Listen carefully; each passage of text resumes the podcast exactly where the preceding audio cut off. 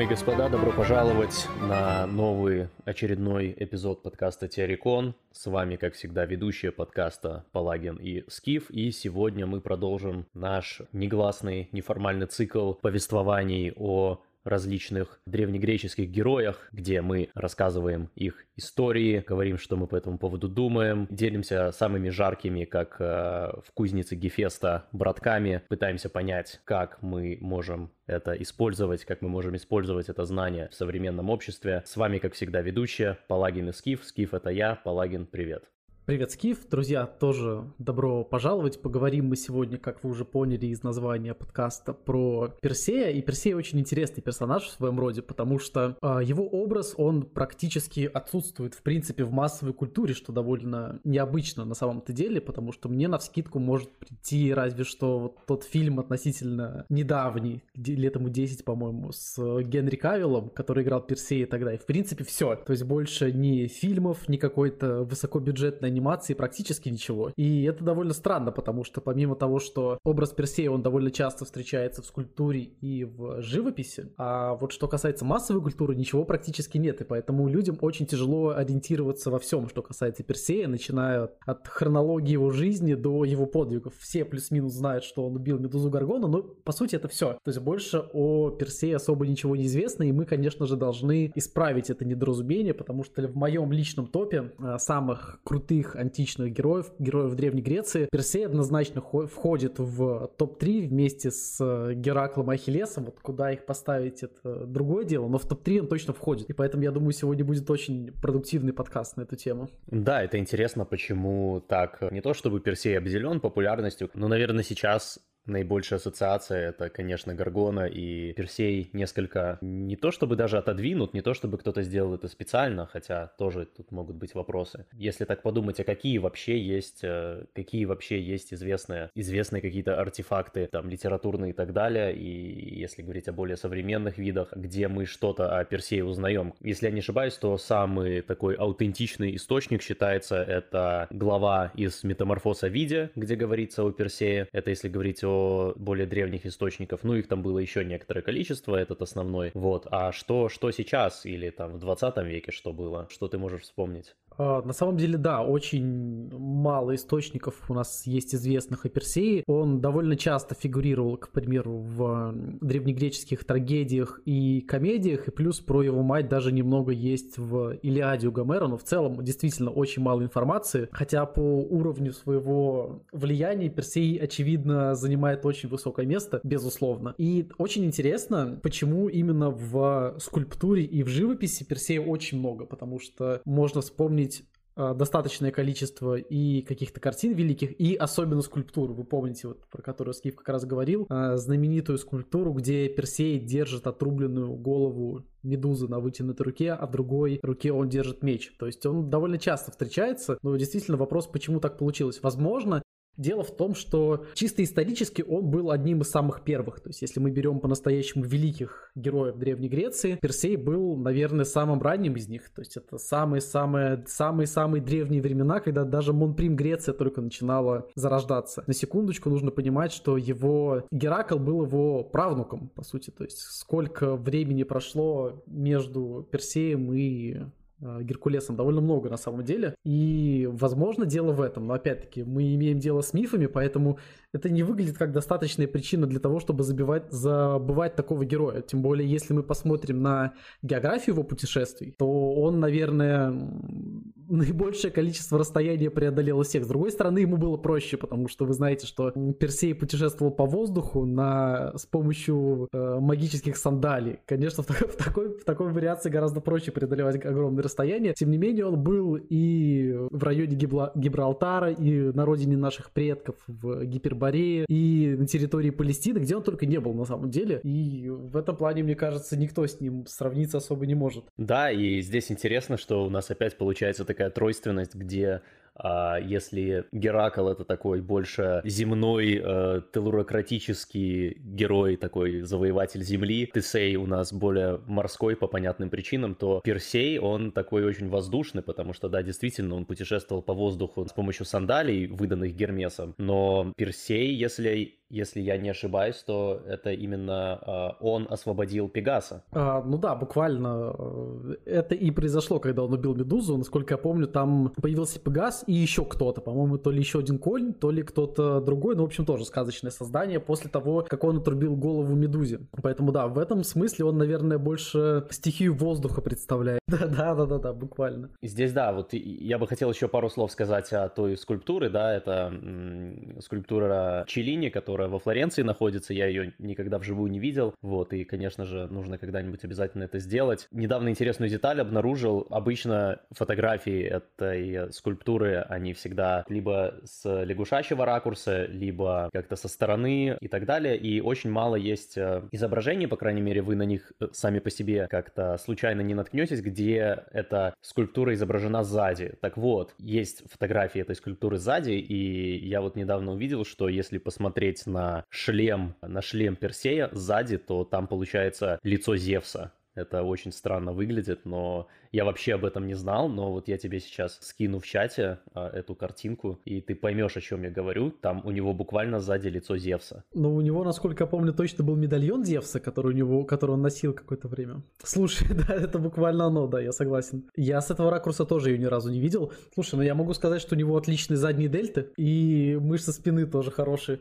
так что, да, слушай, оно прям очень сильно отличается от того, что от какого-то какой-то формы, которую ты видишь сбоку вообще совершенно по-другому. Ну так вот, и в целом, помимо того, что помимо этой скульптуры, э, Персей довольно э, часто тоже встречается. Кто такой Георгий Победоносец? Не мало известно, это тоже герой, прототипом которого был Тесей, что интересно. И в целом вот эта вот тема с победой над змеями, над драконами, она перекочевала во многие культуры, в том числе и в христианскую культуру. И такого довольно много. То есть во всех культурах, практически во всех нормальных солярных культурах, змеи, драконы, вот все эти вот хтонические существа, это что-то это что-то отрицательное. Ну, разумеется, да, и это как бы такой один из основных мифов, где герой должен уничтожить чудовище, которое терроризирует сообщество, и это как бы такой первый акт, после которого он, конечно же, должен, наверное, основать, основать государство. Об этом, кстати, тоже поговорим, потому что об этом тоже забывают очень часто, что это важный, важный момент. Интересная, на самом деле, тема, очень э,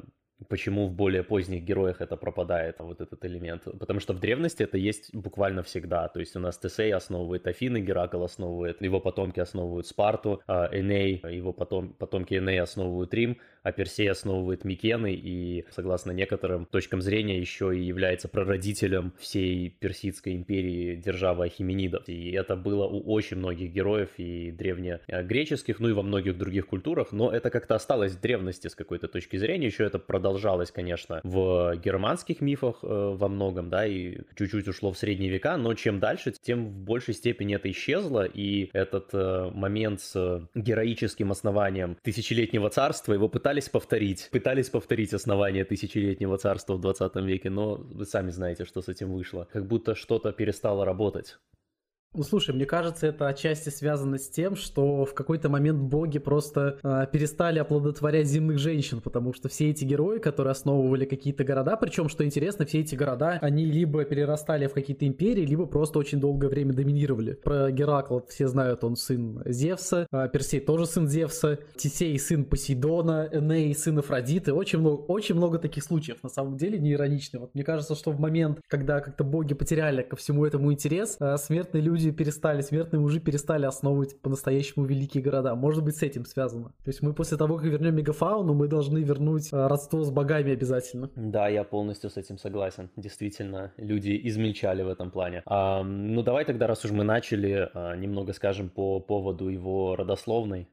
Кроме, конечно, Зевса. Да, то есть его мать Даная, кстати, тоже очень часто встречается в живописи, особенно в живописи эпохи Возрождения. У них, видимо, это семейный. То есть и сам Персей очень часто появляется на картинах, и его мать тоже появляется на картинах, хотя, опять-таки, о ней э, есть немного в Илиаде, но вот, вот прям буквально совсем чуть-чуть-чуть. Тем не менее, как образ, она достаточно популярна. То есть это вот образ женщины, которая заточена в какой-то темнице, либо ее там охраняет какое-то чудовище, либо еще что-то. А, собственно, так оно и было. То есть мать Персея, Даная, она была заточена в подземной темнице. Персей появился на свет именно там. Как так оказалось, как она дошла до жизни такой, почему она э, рожала и воспитывала ребенка в темнице, а не в нормальном каком-нибудь хорошо освещенном месте. История была такая, что в Аргосе, да, тоже в знаменитом полисе Аргосе был царь Акрисий, и Оракул Дельфийский предсказал ему, что его убьет его внук. И когда Акрисий узнал об этом пророчестве, он свою дочь Данаю заточил в темницу куда-то, и, в общем, там ее и оставил, там она и жила, я не знаю, приносили ей там еду, что-то такое, ну, в общем, он э, устроил ей такой э, cock-blocking очень жесткий, короче, то есть он э, полностью лишил ее доступа к семени, чтобы она ни в коем случае не родила э, ребенка, но у него не получилось ограничить доступ Зевса, потому что если Зевс, если Зевсу понравилась какая-то девушка, то прячь ее не прячь,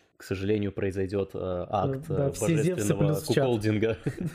Да, произойдет акт божественного куколдинга и в прямом смысле. И с этим ничего не сделаешь. Собственно, так и случилось в этот раз. Зевс а, бросил молнию в эти камни, которые были над темницей. А, там появилась трещина. С помощью золотого дождя он В буквальном смысле. Данаю. Да, причем э, не стоит сюда что-то вчитывать, это буквально был дождь из золота. То есть он был буквально металлический. Пробу можно было снимать. Да, так оно и было. Кстати, вообще вообще вот эта вот история с а, женщинами, которых заточают в темнице, либо еще что-то с ним делают, потому что по пророчеству их дети будут слишком опасны, это вообще очень а, распространено в древнегреческих мифах. Вспомнить хотя бы Ахиллеса и его мать, которая вообще изначально должна была родить от Зевса. Но просто у Зевса было предзнаменование, что родившийся вот этот вот Ахиллес потенциальный, он свергнет его и станет самым главным среди богов. Поэтому мать Ахиллеса ее отдали за Пелея. И тут примерно то же самое, но опять-таки, если как ты уже сказал, если Бог захотел какую-то женщину, она ее просто получает. Тут просто ты ничего не можешь с этим сделать. Если у Зевса есть такая потребность, то так именно и а, получается. Кстати, Аргос тоже довольно интересный город а, на Пелопоннесе. И вот, по-моему, буквально там в 100 километрах от него потом уже и будут основаны Микены, Персеем. Город, который играл тоже довольно важное значение, но тоже в упадок пришел.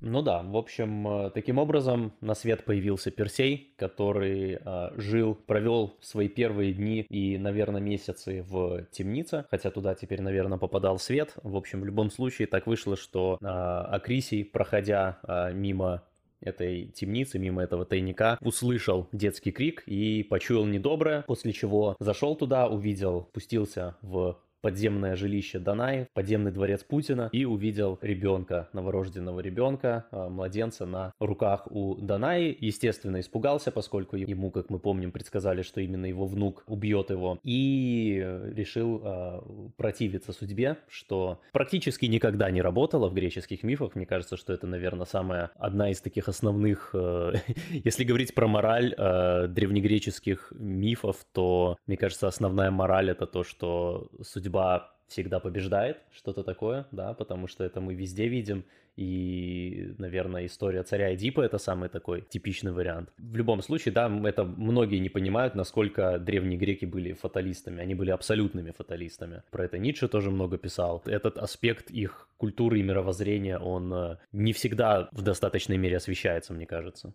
Uh, да, действительно, мне кажется, что когда ты просто получаешь какое-то не очень хорошее пророчество, тебе, тебе, тебе проще согласиться и умереть, причем желательно прям сразу, потому что, ну а, а кто, кто вообще мог э, избежать этого в истории. Ну, разве что Геракл, когда спускался там в Аид и смог вернуться, ну, там, хотя это не только он был, там было еще пара таких вариантов, но в целом действительно очень мало такое было, очень мало таких случаев, как говорится. Вот, и поэтому у греков очень много трагедий построено именно на том, что судьба абсолютно неотвратима, и, конечно же, Эдип — это самый-самый яркий образ в этом во всем. Поэтому, если мы когда-нибудь будем вновь жить во времена Древней Греции, мы должны держать это в уме. Да, не стоит это забывать ни в коем случае. Ну, в общем, так или иначе, царь, естественно, это совершенно, да, совершенно естественно, что он решил э, избежать, попробовать избежать э, своего предназначения, а именно погибнуть от рук внука. И он э, посадил свою дочь вместе с маленьким Персеем в ящик и приказал бросить их в море.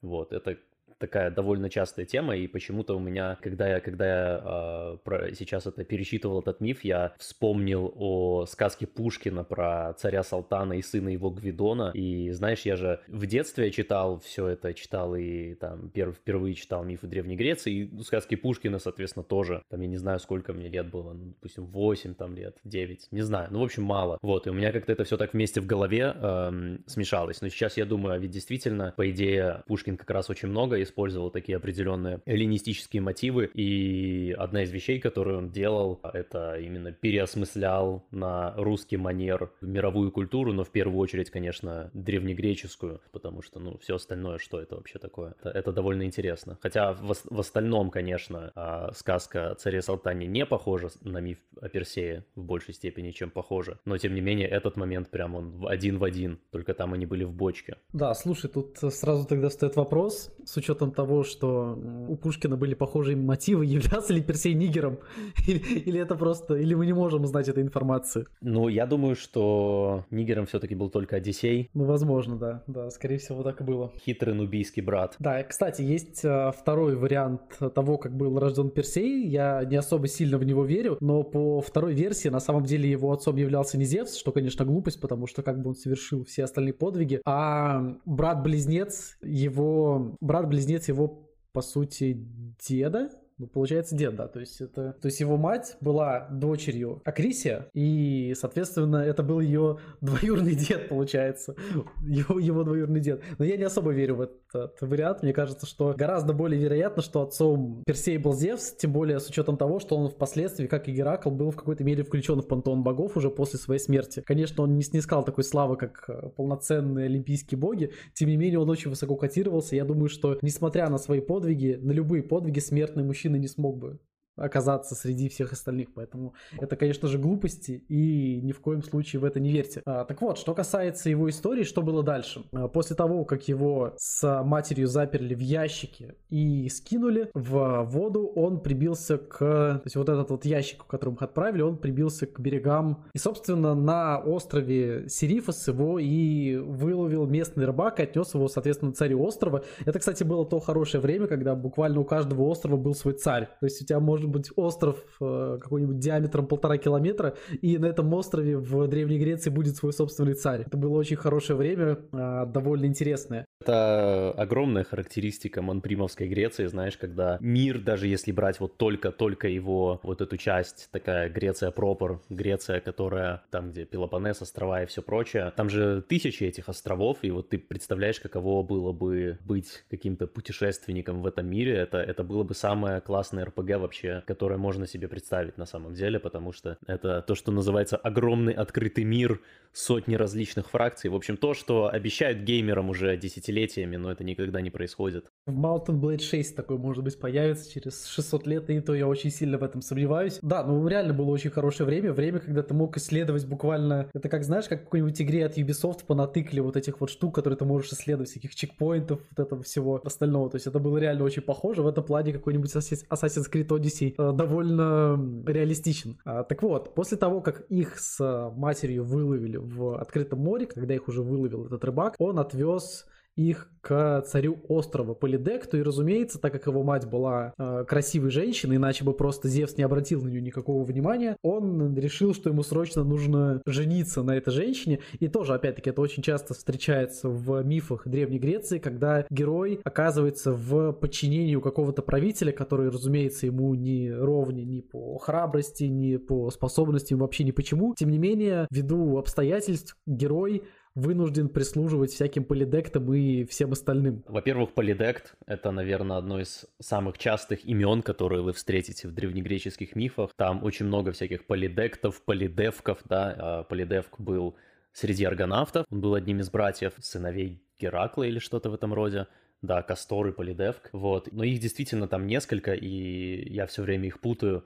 Ну, это просто приставка поле, она очень часто встречается, то есть много чего-то там, не знаю, много храбрости, много скорости, чего угодно. Да, да, да, да, да, поэтому будьте, будьте осторожны. Вот, это примерно, на самом деле это примерно так, как, э, знаешь, уже в постсократической Греции Диоген был, наверное, было, наверное, одним из самых частых имен, потому что у нас есть Диоген Синопский, который самый известный, у нас есть Диоген Лаэрций, который написал эту книгу о древнегреческой философии в то время, когда он был в Древней Греции, то есть человек, который опередил свое время как минимум на 2000 лет. Еще несколько было, были э, диагены, мне кажется, в школе скептиков и в школе стоиков, поэтому есть такие несколько э, имен древнегреческих, которые могут очень-очень сильно вас запутать, но не давайте им этого сделать. Что касается вот этого момента... Диоген с... Еще был.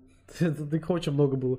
Их, их реально было очень-очень много. А, еще же был э, Диоген Тиран Сиракуз. Но это вообще, их, их реально было очень много. Да, я хотел бы еще э, жестко высказаться по поводу этого момента с э, тем, что молодой герой прислуживает э, царю, которого он как бы по всем по всем параметрам превосходит. Мне кажется, в этом, если это так часто повторяется, очевидно, что в этом есть какой-то смысл. И я думаю, что смысл этот заключается в том, что это довольно частая мысль, которая много где встречается, что прежде чем научиться повелевать, нужно научиться подчиняться. Об этом говорили многие выдающиеся люди в течение истории. То есть, как ты можешь, ты не можешь просто сразу сразу быть генералом, ты должен быть солдатом хотя бы какое-то время или как минимум младшим офицером. Искусство повелевания, оно начинается с искусства подчинения в каком-то роде. Даже если ты понимаешь, что ты по многим параметрам превосходишь того, кому ты подчиняешься, вот этот навык выполнять, выполнять задачи, которые тебе говорят, он, э, его не стоит недооценивать. Это если этим правильно владеть и делать это без, скажем так, без какой-то внутренней озлобленности, то это потом сделает из тебя самого э, настоящего повелевающего, который тоже сможет э, грамотно управлять чем-то и кем-то. Э, ну да, тем более не стоит забывать, что помимо всего прочего, античные герои были вынуждены, ну иногда не вынуждены, иногда они это делали по собственной воле, они постоянно слушали советы от богов, поэтому это тоже очень важный навык воспринимать то, что тебе советуют, поэтому думаю в этом действительно был определенный смысл. И что интересно, советы им очень сильно пригодились как раз-таки в путешествии и именно в убийстве Медузы. Какая там вообще изначально была история? А, его вот этот вот правитель острова Полидект, который решил жениться на его матери, у них зашел разговор с Персеем, и Персей просто в сердцах сказал ему, что он чуть ли не чуть ли не голову Медузы ему принесет, и его как настоящего пацана его взяли на слабо на самом деле. То есть он не особо хотел это делать, но просто так как он уже сказал правителю правителю, что он это сделает, его, собственно, туда и отправили. Понятно, что это была такая суицидальная миссия, потому что никто не думал, что он вернется обратно. Это был билет в один конец. Но не в том случае, когда тебе помогают Афина, Гермес и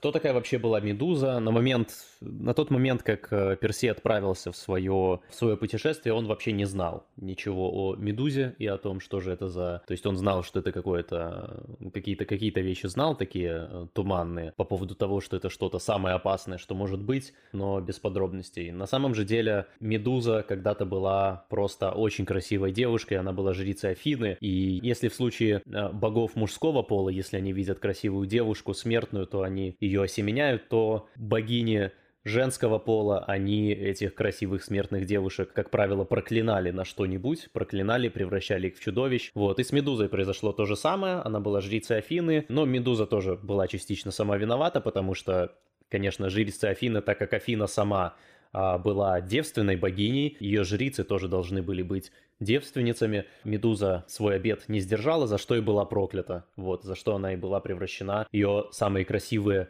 в Эладе волосы превратили в змей, и ее взгляд начал обращать людей в камень. Там был еще, да, более интересный момент, что вообще на момент поединка с Персеем Медуза, она же была беременна, и как раз-таки дело в том, что Посейдон ее тогда изнасиловал. то, есть, то есть она, по сути, тоже попала в передрягу.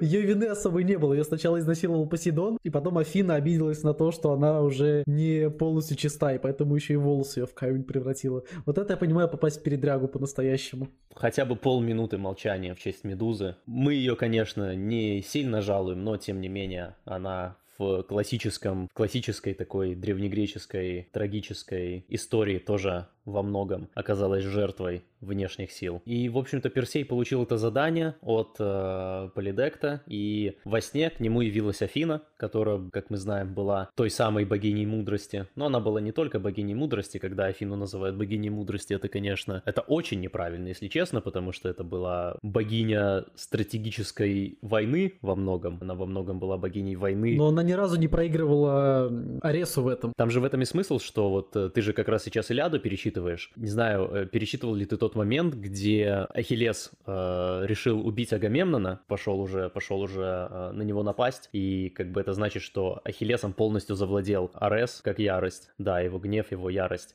и Афина его дернула за его золотые локоны и сказала, что нет, ты, ты должен смотреть на большую картину здесь. Если ты сейчас убьешь Агамемнона, то ты, конечно, удовлетворишь свой гнев, и, может быть, это праведный гнев, но твоя судьба в другом, твоя судьба в том, чтобы поспособствовать уничтожению Трои.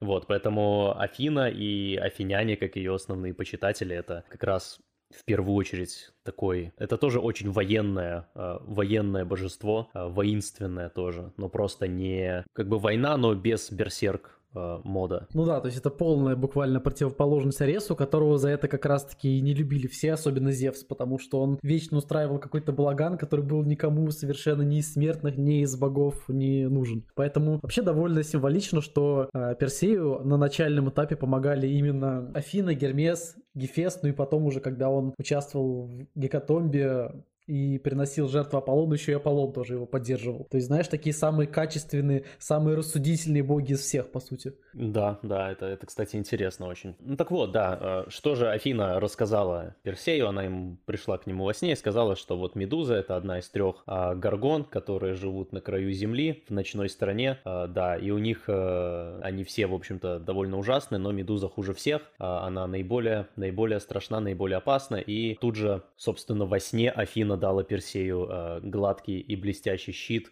чтобы он смог закрыться им от глаз Медузы.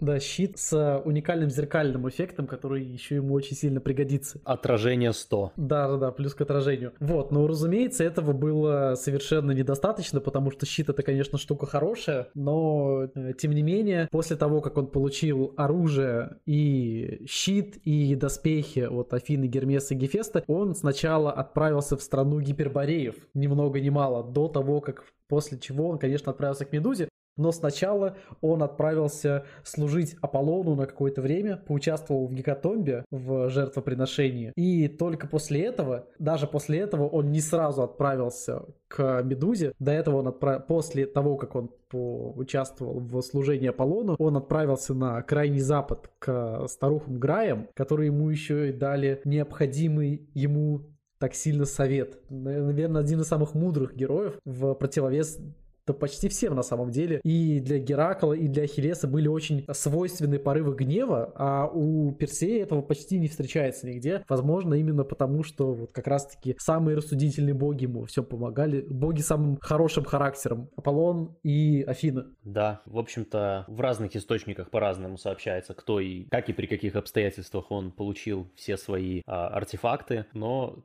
ну давай расскажем прям в двух словах, что у него было, потому что это очень крутые девайсы, от которых никто бы не отказался. А, уже, как мы говорили, у него были сандалии с крылышками. Это те, которые позволяли тебе просто летать, ну такие же, как были у Гермеса, собственно. И что интересно, после того, как он вообще совершил эти подвиги, сбегая немного вперед, э, очень редкий случай, когда герой вернул все то, что он взял поносить богам обратно. Он потом все это Гермесу сдал после того, как совершил свои основные подвиги, что тоже редко встречается. Также у него был мешок, который либо увеличивался, либо уменьшался в раз размере в зависимости от объема вещи, которые в него положили. И что еще интересно, шапка-невидимка, которая ему впоследствии помогла сбежать от разъяренных э, сестер Медузы. И что самое главное, для начала ему в принципе нужно было понять, где находится Медуза, и именно у этих старух он направление узнал, причем, что интересно, их он тоже победил хитростью, потому что у этих трех старух, э, прорицательниц, у них был один зуб и один глаз на троих которые они просто передавали себе постепенно, и он выкрал их глаз, и им просто ничего не оставалось. Они либо оставались слепыми на всю жизнь, либо им пришлось подчиниться, и они подчинились, разумеется. Они сказали ему, как найти ему медузу. Вот с этими старухами тоже забавно, потому что, ну, один глаз, я понимаю, один глаз, но они могли по очереди видеть, но один зуб,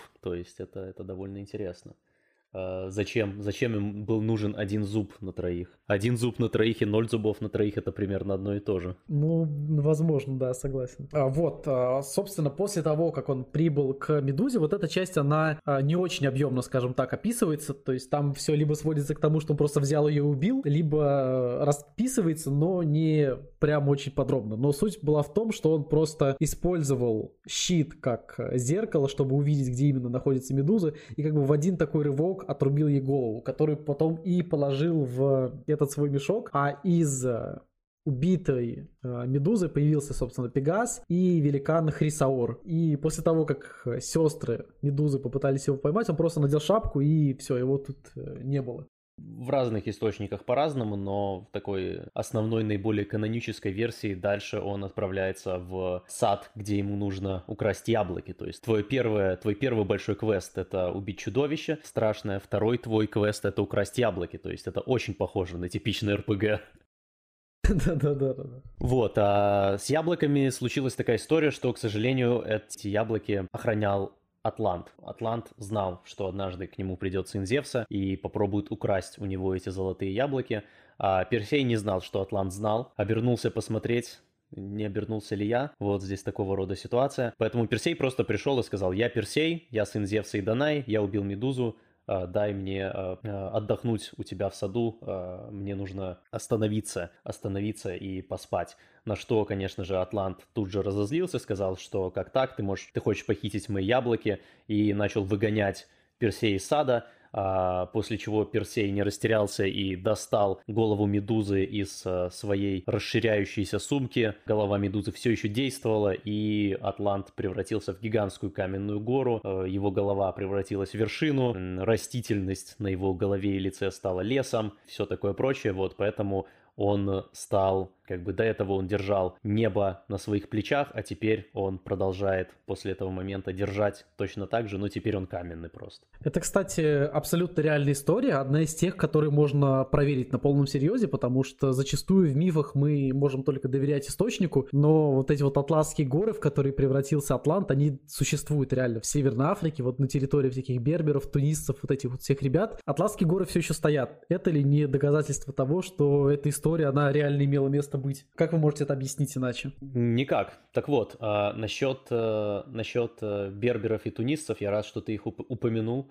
потому что дальше Персей пролетал над Эфиопией, только не над той Эфиопией, которую мы знаем и любим, а над другой Эфиопией. Да, он пролетал над э, той Эфиопией, которая э, помогала впоследствии троянцам в Троянской войне. То есть это эфиопы, которые не были неграми, скорее всего. То есть тогда эфиопы скорее подразумевалось, что это такие блестящие, прекрасные. Они были, вероятно, более темнокожими, чем греки, что неудивительно, просто исходя из того, где они жили. То есть это Ближний Восток, какая-то Северная Африка, на, на стыке, скажем так. Но э, они не были совсем уж неграми, потому что это лишний, лишний раз это доказывает то, что э, Андромеда, которая была э, дочерью местного царя, она, собственно, была белой. То есть посмотрите на все картины, которые изображают Андромеду, везде это белая женщина. Если бы эфиопы были неграми, то она бы логично была бы тоже черной.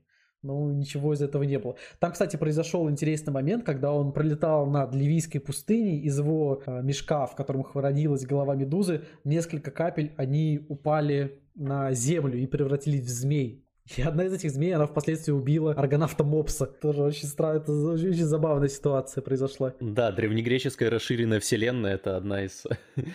это, наверное, самая интересная и, и богатая на всякие забавные, забавные моменты. Э, регион Эфиопия, так в Древней Греции называли Верховья Нила, вот эти вот земли. Ну, вот примерно что-то такое. И пролетал там Персей и увидел Андромеду. Он вначале решил, что это красивая статуя, но спустился, понял, что это живая девушка, но ее руки были прикованы к камням, и он спросил, что же, что же такое, как, кто тебя здесь приковал, после чего она ему свою историю рассказала. Она сказала, что она была дочерью царя, и что ее приговорили к тому, чтобы ее съело морское чудовище. Да, ее мать, царица Кассиопея, сказала, что она красивее всех морских нимф, и, разумеется, Посейдону это не понравилось, который э, не давал свой гарем в обиду никогда.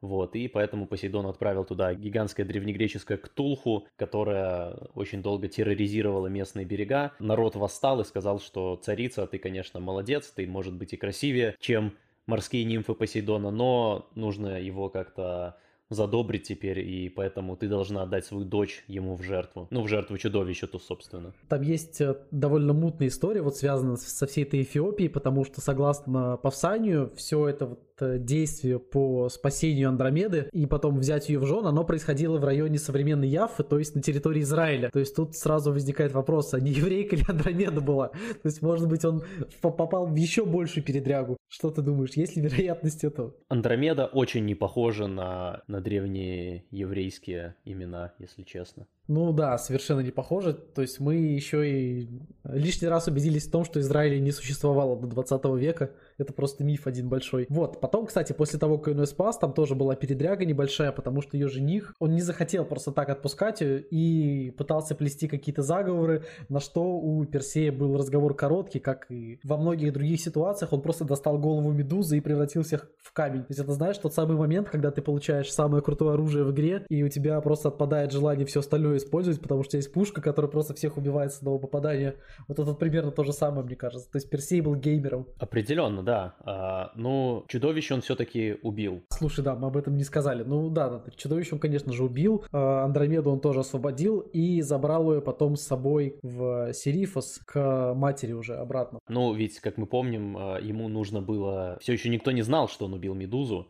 Ему нужно было это как-то доказать все еще. И опять же, вряд ли кто-то верил в то, что он это сделает. Поэтому да, он вернулся вместе с э, Андромедой на Серифос а, и узнал, что Даная скрывается от Полидекта в храме, и оттуда не выходит, непонятно по, как, по каким причинам. Вот, после чего э, Персей пошел во дворец, и Полидект обедал, а Полидект был на тот момент уверен, что Персей давно уже умер где-нибудь и, в общем-то, не ожидал увидеть Персея перед собой. Персей сказал, что вот твое желание исполнено, вот она, голова Медузы. Царь, конечно, не поверил в это, но... Ему пришлось поверить. Лучше бы, лучше бы он этого не говорил, да, он сказал, но лучше бы он не говорил, потому что Персей достал голову Медузы, и царь превратился в камень. Поэтому дальше, дальше все было только веселее, потому что Персей решил не оставаться на Серифосе. Царем острова он сделал того самого рыбака, который когда-то выловил его и его мать из ящика. Вот это социальный лифт. Вот это социальный лифт, я понимаю, произошел. Поэтому, если вы вдруг рыбачите находите ящик.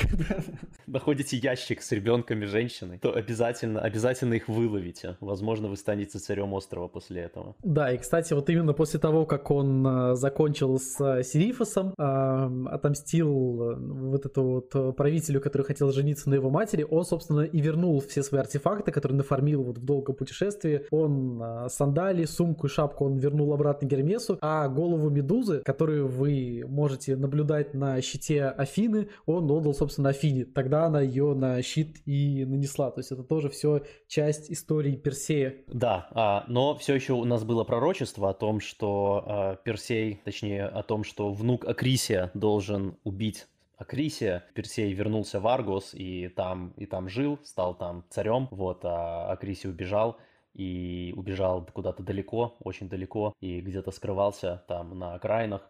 Вот, и в Аргасе проходил праздник, э, уже в период царствования Персея. Было состязание героев, туда пришло, съехалось много людей со всей Эллады. Там же и был бывший царь э, Акрисий, который пришел просто посмотреть ради интереса. Вот, и Персей участвовал в состязаниях, конкретно в метании диска, и он метнул диск, который случайно попал в голову Акрисия и убил его. Вот такая вот вышла судьба. Так вот судьба исполнила свое предсказание. А, да, ну слушай, опять-таки, это история, которая очень часто встречается в каких-то древнегреческих трагедиях, хотя в комедиях тоже такое очень часто встречается. Читайте Аристофана. Вот это просто лишнее доказательство того, что от судьбы ты никуда не уйдешь. Если тебе сказано, что ты умрешь, значит ты умрешь. Слушай, мне кажется, что вот э, почему не было ни одного человека из таких из более-менее известных случаев, который подумал, что э, ну не стоит. Если вот есть судьба, то почему бы и нет? Вдруг это был бы первый человек, над которым судьба бы смилостилась. Вдруг он смог бы просто повернуть его вспять.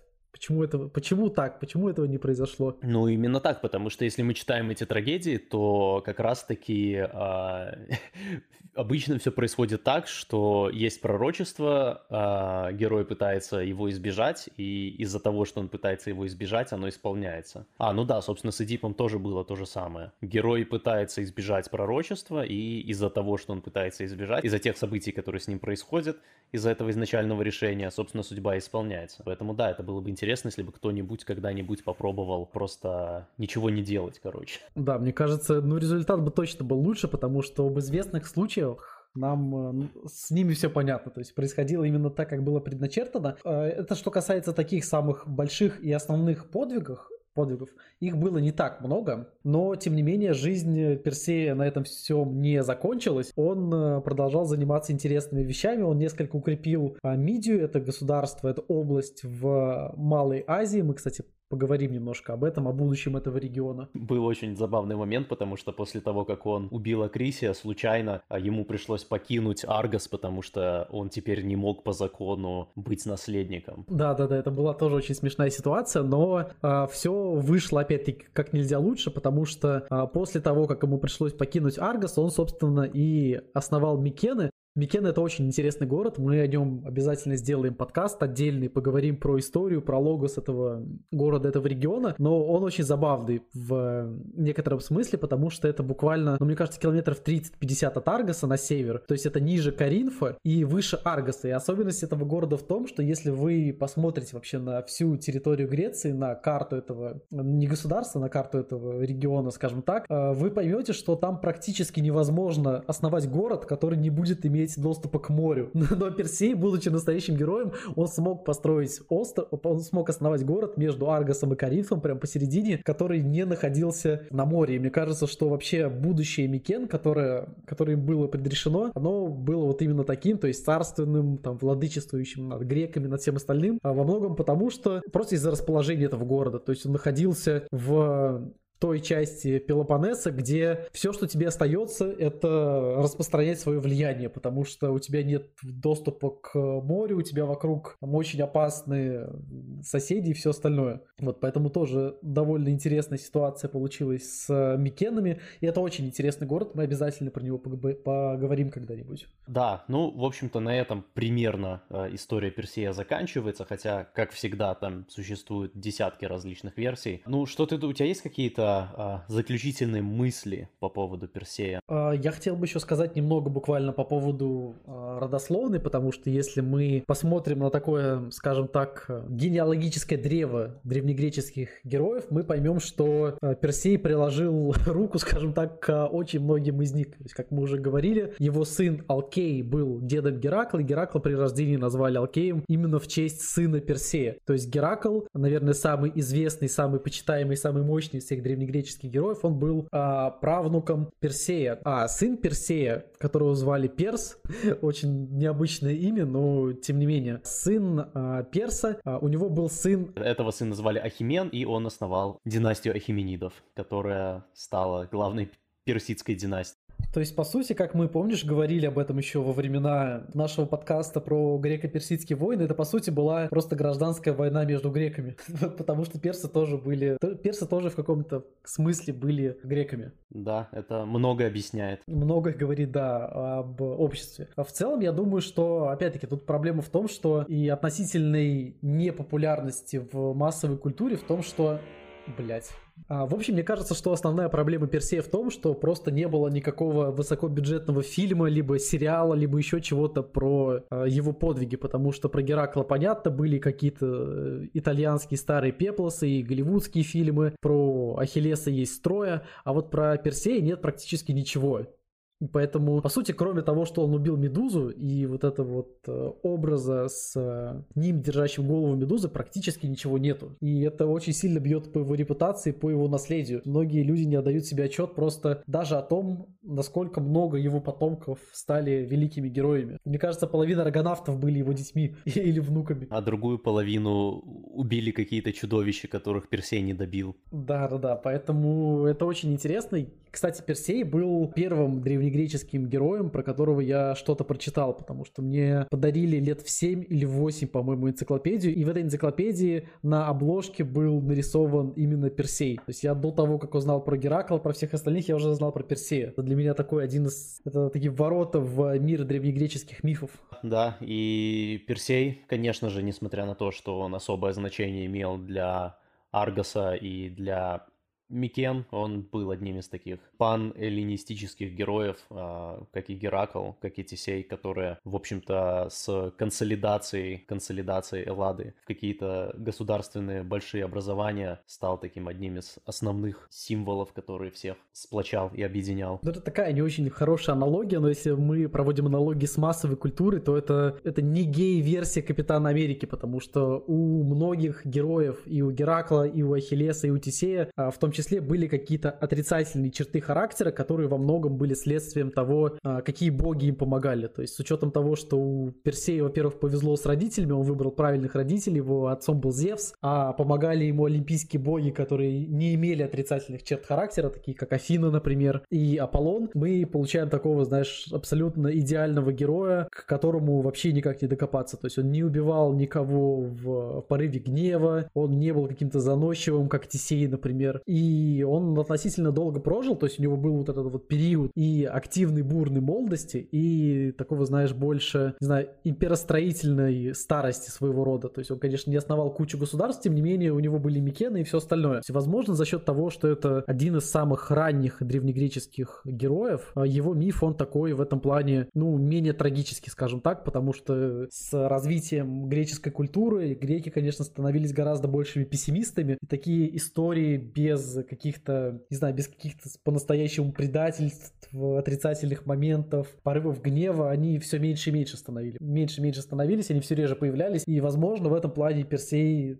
поэтому так сильно и выделяется. То есть он появился в времена совершенно другой Греции, даже до Геракла. Да, я э, могу только согласиться с этой оценкой того, что Персей это такая в своем роде история о относительно невинной молодости э, Эллады и древнегреческой культуры. Если брать э, историю аргонавтов как такую историю изменяющегося эона, изменяющегося времени, где все существующие структуры распадаются и как бы веет воздухом перемен, таких для греков не очень хороших, уже веет э, угрозой угрозой с запада в виде Рима, угрозой с севера и востока и так далее. А, конечно же, Персей это такой противоположный, более ранний, противоположный конец этого таймлайна, более ранний, где еще все максимально витально и максимально ну, жизнеутверждающий точно прям. Да, да, да, да, да, да. Эта культура даже сама еще себя не осознала как единое целое, не то что, не то что начать себя как-то критиковать и сомневаться в себе, как это произошло позже. Это приводит нас к тому, что когда мы говорим о Древней Греции, огромной частью философии, такой мировоззрения подкаста Терекон является то, что мы должны изучать историю этих древних, этих древних народов из-за огромного богатства их культуры и солярности полярности этой культуры брать оттуда самое лучшее, то, как я уже говорил до этого, тоже не моя мысль, Ницше об этом писал, что величие этих народов заключалось не в том, что они придумали философию, это, конечно, хорошо, но величие этих народов в том, что они придумали или создали, ну и на самом деле там были эти великие герои. Да, и, к сожалению, просто чем больше мы изучаем раннюю Грецию, мифологию, вот эту вот ранний Бонприм Греции, к сожалению, мы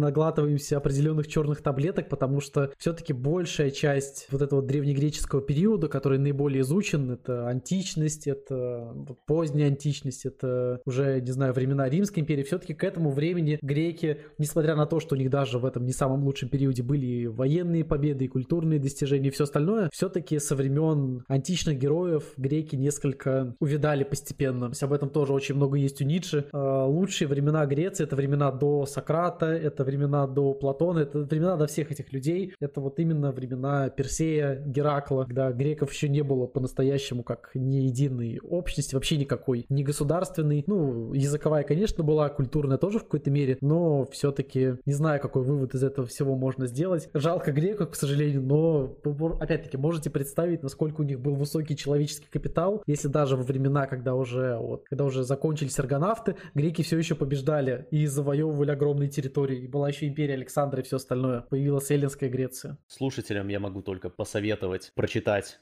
мифы о Персее из разных источников. Он упоминается про Медузу, что-то упоминается у Гесиода, о Персее есть у Овидия, а есть и у других авторов, есть трагедии Еврипида и Софокла. И в целом, что мы можем сказать, читайте Одиссею, читайте Илиаду, читайте Энеиду, это, это по сути все, что нужно знать из относительно художественной литературы для белого человека. Согласен, да, наверное, многие к этому разговору уже готовы, но мы еще поговорим об этом отдельно в одном из ближайших эпизодов, я думаю, мы Илиады и Одиссеи так или иначе коснемся. Ну, мы должны, да, закрыть этот э, пробел, потому что то, что у нас до сих пор нет подкаста про Трою, это недоразумение, мы должны решить все это. Он обязательно будет, конечно же, и про Одиссею тоже, безусловно. Спасибо, что были с нами, и услышимся в будущих подкастах Теорикон. Чтобы все наши подкасты слушать и быть в курсе всего, конечно же, подписывайтесь. Но я думаю, вы уже и так подписаны, так что если вы слушаете это, кабан, который это слушает, уже подписан на подкаст Теорикон, мы будем продолжать изо всех сил стараться делать нашу работу настолько хорошо и качественно, как мы это можем. Мы очень много для этого делаем и будем еще больше. Так что спасибо вам, до встречи. Да, читайте старые книги, насилуйте красивых женщин и отрубайте головы чудовищем. Проверим на следующем выпуске. Всем пока.